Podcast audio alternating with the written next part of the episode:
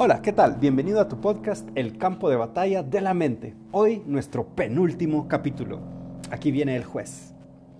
Comenzamos con una breve historia. Imaginemos que tú has traído a una desconocida a la iglesia. Tu amiga no asiste a ninguna iglesia, así que estás emocionado de traerla. Ella está vestida con pantalones rotos de lona y con una playera que tiene un tipo de símbolo como el de la paz. Mientras caminas hacia adentro de la iglesia, la juez de la banca 4 empieza a analizarla. Hmm, los jueces en la banca 7 y 8 también están con su mirada fija en ella. No se diga los jueces de la banca 1 y 2, los más duros. Comienzan a preparar sus pancartas de calificación. Le dan un 1, unos le dan un 2 e inclusive hay quien le dio un 0. En realidad, esta chica no pertenece a la iglesia. El juez te conoce, el de la banca número 2, pero no te saluda el día de hoy porque no pareciera que tú andes muy bien tampoco. Es más, ya algunos están sacando una segunda pancarta para calificarte a ti por con quién andas. Te dan 2 y 3. Algunos que te conocen y te aprecian tal vez te lleguen a dar un 4. Las miradas están puestas sobre ti.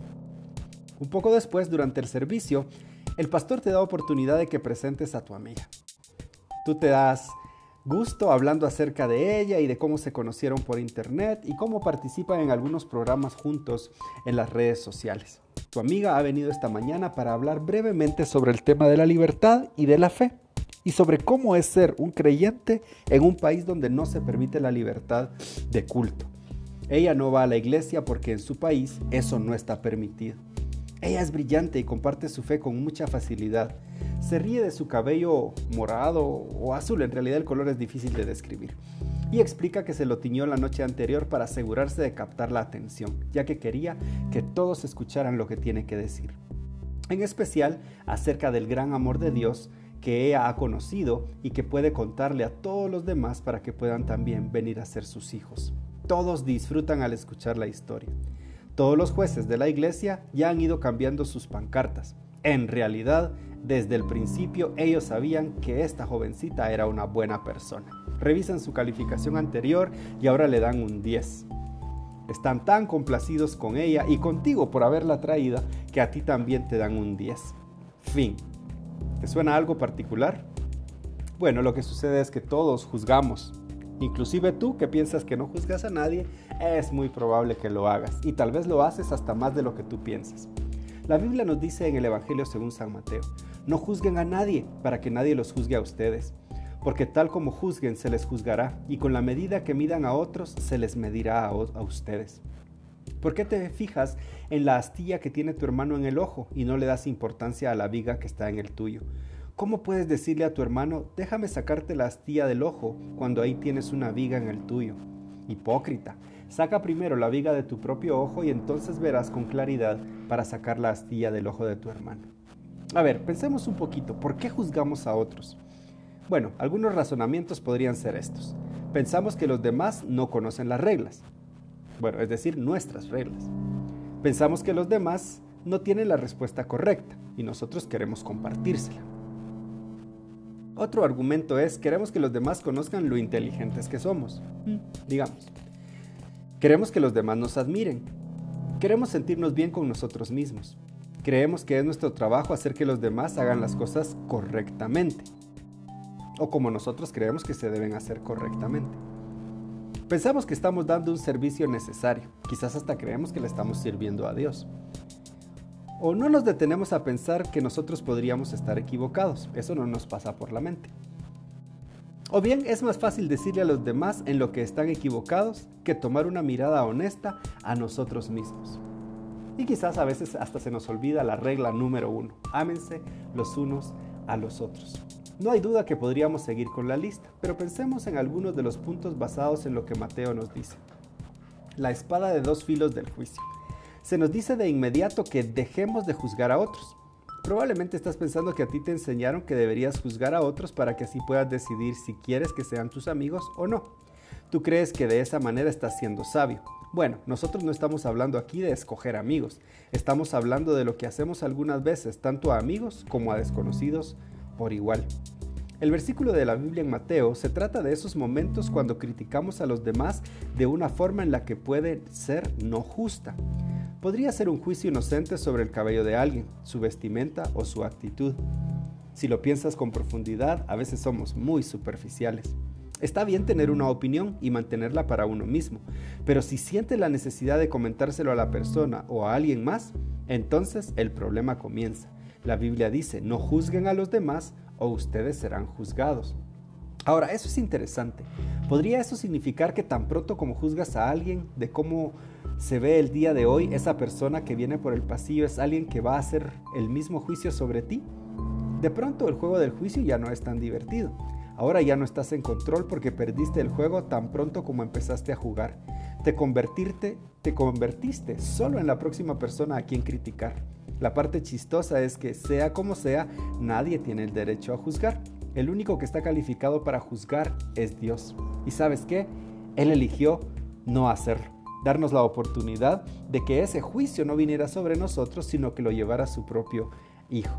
Eso es tremendo. Quizás a ti te han enseñado la regla. Haz con los demás lo que quieres que ellos te hagan a ti. Cuando llegue el momento de cómo quieres que ellos lo hagan a ti, probablemente la regla te sorprenderá. Pero, ¿qué pasó con la primera parte? ¿Qué hay de la primera parte acerca de cómo tratar a los demás? ¿Qué calificación te darías a ti mismo en cuanto a eso? Lograr la salida. El chiste de ver cuando se juzga a los demás se trata de cómo nosotros vemos a los demás. Necesitas lentes nuevos. La verdad es que si estás acostumbrado a ver todas las cosas por el filtro de tu propio conocimiento y tu propio entendimiento, seguramente tienes una vista miope. Romanos capítulo 2, la Biblia dice que no tenemos pretexto o alguna defensa para nuestro comportamiento cuando juzgamos a otros, ya que hacemos lo mismo hacia nosotros mismos. Esa viga está atorada en nuestros ojos que no podemos ver ni siquiera a nosotros mismos. Toma unos momentos e imagina ver una viga atorada en tu ojo. ¿Podrías ver algo? Yo sé que suena un poco exagerado, pero lo cierto es que a veces no logramos ver nada. ¿Cómo mantienes lejos al juez? Bueno, en primer lugar, deja de dar pretextos para tu comportamiento. Aprende a verte a ti mismo, tal como eres. Busca lo bueno en los demás. Pídele a Dios que te muestre lo que tú necesitas entender acerca de la forma en la que piensas. Analiza tu corazón y tu medida de amor para que te des cuenta si tus pensamientos vienen del lugar correcto. Analiza tu nivel de confianza en los demás y mira si necesitas cambiar ciertas cosas. Analiza tus amistades y trata de ser más amigable. Agradece a Dios de que sea Él quien se encargue de todas las cosas que no entiendes acerca de los demás. Renuncia a tu necesidad para permitir que los otros sepan qué tan correcto eres. En conclusión, saca primero la viga de tu propio ojo. Tú has sido bendecido, eres un hijo de Dios. La Biblia dice en 2 de Pedro 1, 5 a 9, por eso mi consejo es que pongan todo su empeño en afirmar su confianza en Dios, esforzarse para hacer el bien, procurar conocer mejor a Dios y dominar sus malos deseos. Además, sean pacientes, entreguen su vida a Dios, estimen a sus hermanos en Cristo y sobre todo, amen a todos por igual. Si ustedes conocen a Jesús, harán todo eso y tratarán de hacerlo cada vez mejor. Así vivirán haciendo el bien. Pero quien no lo hace, así, es como si estuviera ciego y olvida que Dios le ha perdonado todo lo malo que hizo. ¿Te imaginas que alguien tuviera derecho de juzgarte? Claro, ese sería Dios. ¿Y cómo te encontró? ¿Qué es lo que Él sabe de ti? ¿Qué tan profundo te conoce? ¿Conoce esos pensamientos que te avergonzaría que los demás supieran? Claro, Él los conoce. Conoce todas tus relaciones, la manera en que te desenvuelves en las redes sociales, en internet, con los nicknames que no son tu verdadero nombre, con tus alias, la forma en que reaccionas cuando estás en lo oculto. Él conoce perfectamente todo de ti y sin embargo decide no juzgarte. Esto me recuerda a aquella historia de la mujer que fue sorprendida en pleno acto de adulterio. Realmente no me puedo imaginar cómo sea eso. Imagino que alguien los estaba espiando. No importa, de cualquier manera, la trajeron a ella frente a Jesús y le dijeron, esta mujer ha sido encontrada en un pecado terrible y Moisés mandó que apedreáramos a estas personas. Jesús no les respondió inicialmente, pero ellos insistieron muchísimo. Realmente ya la habían condenado. Entonces Jesús se levanta y les dice, bueno, el de, ustedes que esté limpio de pecado, que sea el primero en lanzar una piedra. Y la Biblia cuenta que uno a uno, desde el más viejo hasta el más joven, comenzaron a retirarse, porque todos sabían que también tenían pecado. Me llama la atención que los primeros en irse fueron los más viejos. A veces pensamos que son los jóvenes los que tienen más apertura y son más fáciles para perdonar y reconocer el valor de otros. Pero aquí lo que nos está diciendo es que los viejos se fueron primero. Y es que quizás los viejos sabían que tenían muchas cosas por las cuales ellos eran deudores. Los viejos quizás se daban cuenta que todos sus juicios nunca les habían servido de nada. A veces los jóvenes, somos impulsivos y rápidamente sacamos una conclusión acerca de las cosas que no conocemos. Y esa es una debilidad de la juventud. La poca experiencia que tenemos nos puede llevar a juzgar a los demás de una manera incorrecta.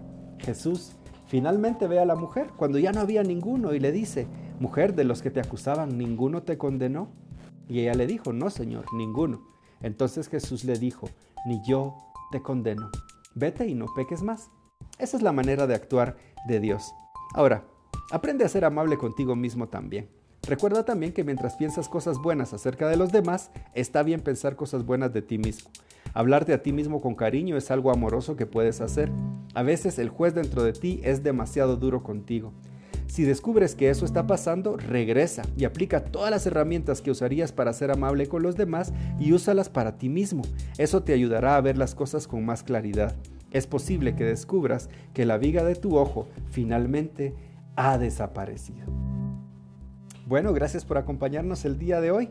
Muy pronto nuestro último capítulo, porque así como necesitamos cambiar nuestros calcetines, y bastante seguido, así también necesitamos cambiar algunas cosas de nuestra mente. Que Dios te bendiga.